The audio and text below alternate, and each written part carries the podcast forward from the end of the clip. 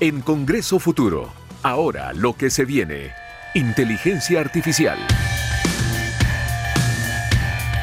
Seguimos en Congreso Futuro y este programa hoy está centrado en inteligencia artificial. ¿Es una oportunidad o es una amenaza? Para eso está con nosotros Nayat Sánchez Pi, que es directora y eh, directora del Laboratorio Internacional INREA Chile, un centro de excelencia francés. Y actualmente Nayat es parte de la Mesa de Inteligencia Artificial de la Comisión de Desafíos del Futuro del Senado, quien junto a grupos de expertos, académicos, legisladores se encuentran trabajando en una propuesta nacional sobre esta materia que busca sentar las bases para Chile en esta materia. Muchas cosas. ¿Cómo estás? ¿Qué tal, Nayat? Muy bien, gracias por la invitación. Gracias a ti por venir, eh, Nayat. Eh, pero vamos a partir por lo básico. Eh, ¿De qué hablamos cuando hablamos realmente de inteligencia artificial? Porque eh, hace algunos años se veía como algo muy, muy futurista, pero la verdad es que es algo que ya estamos experimentando el día de hoy, día a día. Bueno, a ver, es una pregunta bastante difícil de responder. Existen eh, diversas definiciones de, inteligencia, de lo que es inteligencia artificial. Yo creo que valdría la pena recordar que hablamos de inteligencia artificial desde hace 50 años.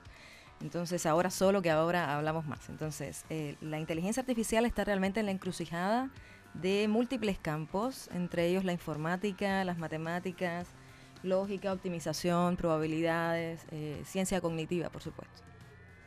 Y que al mezclarse con el conocimiento de dominio, eh, en que se aplican, entonces surgen ciertas combinaciones de técnicas, ¿no? como pueden ser pues, análisis semántico, aprendizaje automático, aprendizaje profundo, del que tanto hablamos ahora.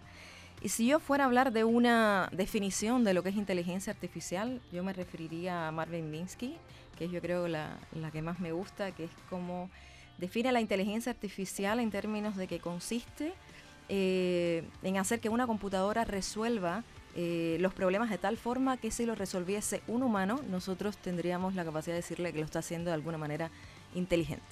Y ahí surge el problema de definir qué cosa realmente es lo que es ser inteligente eh, definir esto es algo que es bastante complicado y se casi se corresponde más con el, con el área de la filosofía, si, si nos ponemos. Sin embargo, eh, de forma, eh, de alguna forma, nosotros, de una manera intuitiva, los seres humanos, sabemos cuándo resolvemos un problema usando la fuerza bruta y cuánto realmente, realmente usamos la inteligencia. Por ejemplo, en un problema tan básico cuando se nos pierden las llaves de casa y empezamos a buscar, por ejemplo, no empezamos a buscar de manera milimétrica, ¿no? ¿Dónde se nos, en cada rincón de la casa, metódicamente, correcto.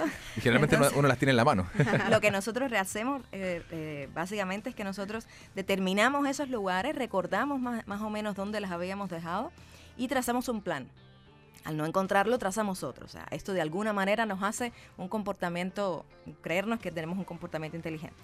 Entonces, para determinar eh, cuándo la inteligencia artificial eh, realmente está actuando de una manera inteligente o no, eh, nosotros primero ella visa, permite, busca capturar toda la capacidad de creación, no solo de creación, sino también de adaptación y de aprendizaje que tenemos los seres humanos. Entonces, esto seguramente, obviamente, no es un clon exacto de la inteligencia artificial, pero volviendo a citar, por ejemplo, a Edgar Distrat, eh, que es un famoso científico de la ciencia de la computación, que decía que la cuestión, o sea, a toda esta polémica de que si los computadores piensan, ¿no? Y todo lo que hay alrededor de todo esto, es que los computadores pueden pensar, eso decía Marvin, eh, es como la pregunta de que si los submarinos pueden nadar. Y los submarinos realmente no nadan, pero se mueven en el agua. Claro. ¿Cierto? Entonces, se basa eh, un poco en este sentido.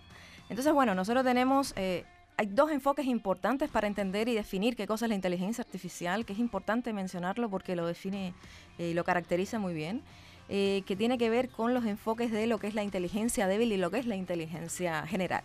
Cuando hablamos y se definió la inteligencia artificial hace 50 años y para lo que se definió era eh, realmente para construir sistemas que pensaran exactamente como pensamos los seres humanos. ¿Cierto? O sea, eso es lo que se llama la inteligencia artificial fuerte de la inteligencia artificial. Y está la otra eh, idea, esta otra aproximación, que es para hacer que los sistemas funcionen para descubrir eh, cómo funciona el razonamiento humano. ¿no? Entonces ahí hay dos, dos approaches diferentes. Entonces uno uno eh, que ya es el que está funcionando, yo creo, em, porque efectivamente ya hay inteligencia artificial que ya está pensando eh, sola, ¿o no? por ejemplo, en, no sé, en la bolsa de repente. En las redes sociales, en las redes sociales. Está ya el YouTube que te recomiende. Eh, eh, claro, los algoritmos. Sí, por supuesto. Y a eso nos referimos. Todos estos ejemplos, por ejemplo, que has mencionado, son ejemplos de inteligencia débil. Y débil, y cuando hablamos aquí de debilidad, es justamente lo único que quiero decir con esto es que abordan un problema en particular y que, eh, que hacemos que la, que la computadora, ¿no? que los ordenadores funcionen mejor que nosotros haciendo. Por ejemplo, pues con estos ejemplos que tú has eh, mencionado, por ejemplo, con ejemplos de problemas, resolver problemas como ir de la casa al trabajo, claro. como interpretar un informe médico o como, por ejemplo, traducir de un, de un idioma a otro. O sea, esto es algo que la inteligencia artificial, esta que llamamos débil, tiene resuelta a día de hoy. O sea, actualmente es tecnología, este es el tipo de inteligencia artificial que es tecnología. Lo que no es tecnología ahora es realmente la inteligencia general, inteligencia artificial general, que es un intento de realmente igualar las habilidades del ser humano que tenemos como seres humanos y comprender cómo funcionan para resolver cualquier problema. Es realmente esta es la que es polémica, es esta la que genera todo este tipo de polémica detrás. Claro, porque eh, me imagino que para, por ejemplo, programar esta, esta inteligencia, que igual sigue siendo programada por algún humano, eh, el humano debe seguir educándose y debe seguir siendo inteligente para que para poder programar estas esta máquinas, estas inteligencias artificiales. Sí, por supuesto. O sea, yo creo que lo esencial aquí, la garantía de conseguir una inteligencia eh, artificial general, que incluso estamos, por cierto, estamos bien lejos todavía de conseguirla, incluso con toda la polémica que hay, es que realmente va a necesitar más y más características humanas. Entonces aquí hay una confluencia, o sea, características humanas como la comprensión intuitiva de lo que es el mundo real, eh, formas más eficientes obviamente de aprendizaje. Entonces esto implica un mayor intercambio de ideas entre la inteligencia artificial y la neurociencia, por ejemplo. O sea, que sean capaces de generar ese círculo virtuoso y que avance en este objetivo, por ejemplo, de los ambos, de, ambos campos, de ambas, de ambas líneas. Entonces está claro que no podemos eh, a día de hoy expandir los límites eh, de los intelectos artificiales eh, mediante una mejor comprensión de la inteligencia humana. No hay cómo hacerlo si no lo comprendemos mejor. Eso es muy eh, importante, Nayat, porque ¿dónde están los límites del desarrollo de las tecnologías de la inteligencia artificial? Em, no sé si hay, gente que, algún auditor ha visto, hay una serie en HBO que se llama Westworld, donde crean androides casi perfectos eh, que mm, eh, ofician como eh, anfitriones de un mundo ficticio donde la gente de carne y hueso puede ir a pasar y vivir fantasías como el viejo oeste, los samuráis, etc. Em, es algo que se ve bastante peligroso, que se podría ser utilizado incluso para fines de entretención. ¿Dónde están los límites del tema de la inteligencia artificial y cómo se lo están planteando ustedes también en, la, Comisión de Desafíos del Futuro que hay acá en Chile? Bueno, eh, realmente los límites existen, los límites son reales y están dados porque realmente la tecnología todavía no ha avanzado tanto.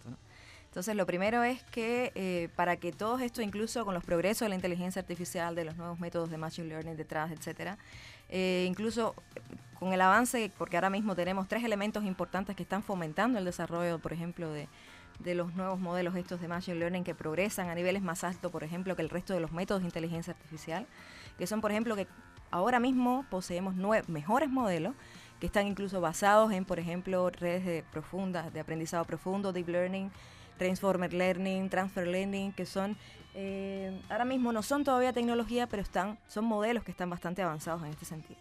Luego, eh, otra realidad es que contamos con mejores hardware. Mejores hardware, o sea, mejores GPU, mejores unidades de procesamiento gráfico que antes estaban justamente... Y eso avanza más rápido también. Más rápido, justamente. O sea, mm. estamos en una revolución donde esto, esto avanza día Casi inmediato. Inmediato, correctamente. Y luego también porque tenemos mejores conjuntos de datos. O sea, ahora mismo todos estos tipos de modelos aprenden sobre experiencias y hemos sido capaces de colectar todos estos datos y tenemos unos insumos, ¿no? De datos eh, que no esperamos buenos, de calidad, etcétera, sobre los que realmente estos algoritmos puedan aprender. En la Comisión de Desafíos del Futuro, nosotros estamos tratando eh, esto realmente de eh, visando más o menos el impacto de que pueda tener realmente la inteligencia artificial. O sea, por ejemplo, el ejemplo de Francia es un ejemplo en el que nosotros, tanto en Francia como en Chile, hay comunidades que están activas en esta área. ¿Cierto? y creo que en ambos países han comprendido que es importante realmente este tema. Y eh, en Francia el Estado ha tomado una iniciativa decisiva en crear una estrategia nacional de inteligencia artificial y un plan nacional de inteligencia artificial, que por cierto es INREA eh, quien lo coordina, ¿vale? Eh, entonces, aquí en significa este, eh, o sea, ¿en qué consiste exactamente este, este plan? O más o menos, me imagino que tiene que ver con la adaptar, también cómo uno se adapta a estas inteligencias.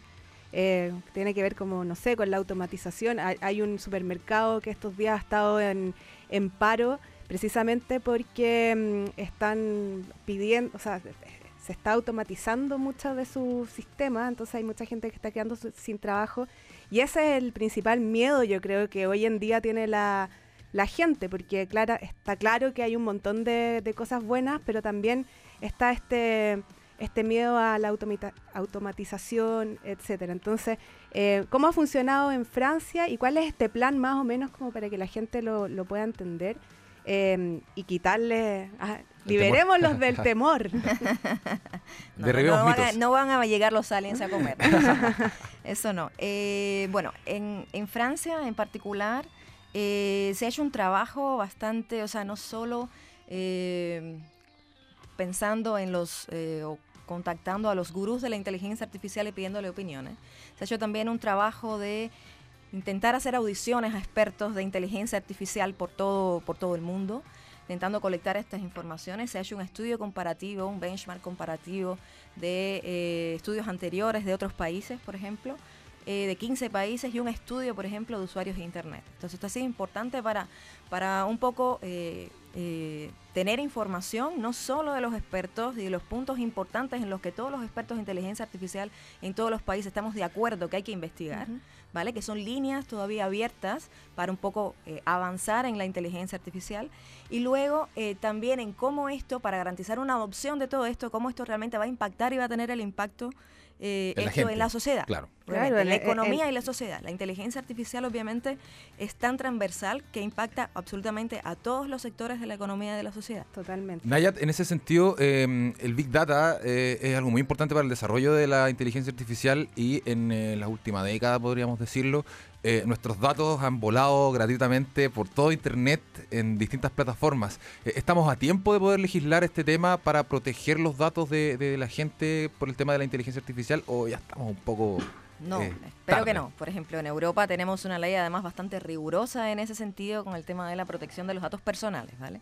Pero está claro que una cosa es, bueno, y me mencionabas el término de Big Data, y yo creo que vale la pena ahí tener una pausa en el sentido de que con cierta frecuencia eh, se utilizan y se aparecen términos que son un poco más comerciales, que consolidan varios aspectos que son bastante más complejos y que facilitan la comunicación, y en el caso de Big Data es uno de ellos.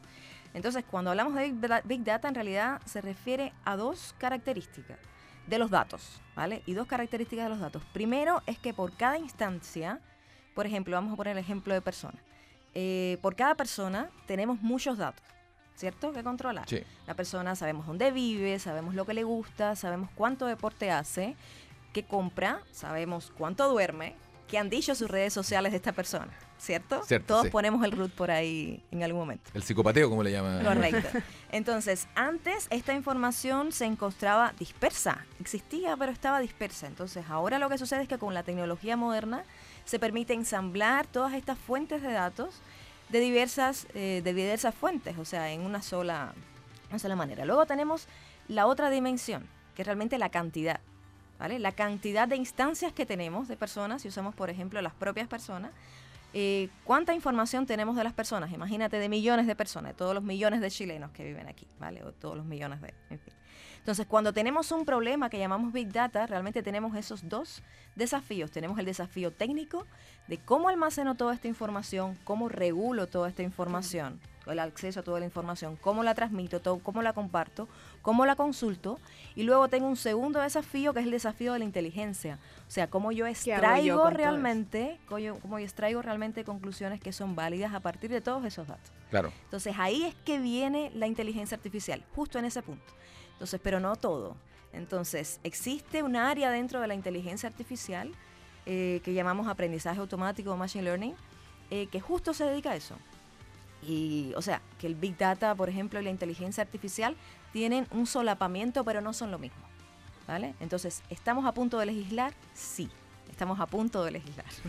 Sí, tiene que ser rápido. Estoy, estoy entendiendo que tiene que ser más, más, que a punto porque estamos justo, justo cuando la gente ya cierra sus cuentas de Facebook, mucha gente en el mundo, eh, esperemos que salga sea beneficiosa esta, esta esta, legislación, eh, principalmente acá en Chile, porque eh, vivimos acá y la verdad es que siento que estamos bastante desamparados en ese tema, eh, pero ustedes están ahí trabajando en la Comisión Desafíos del Futuro. Nayat Sánchez Pi, directora del Laboratorio Internacional INRIA Chile, te agradecemos mucho por haber estado aquí en Congreso Futuro. se nos acabó el tiempo, lamentablemente. Podríamos estar hablando, la verdad es que toda la mañana de inteligencia artificial con todas las aristas que tiene el tema. Pero te agradecemos mucho por haber estado aquí en Congreso Futuro. Que esté muy bien. Gracias. Muchas gracias por ustedes por la invitación.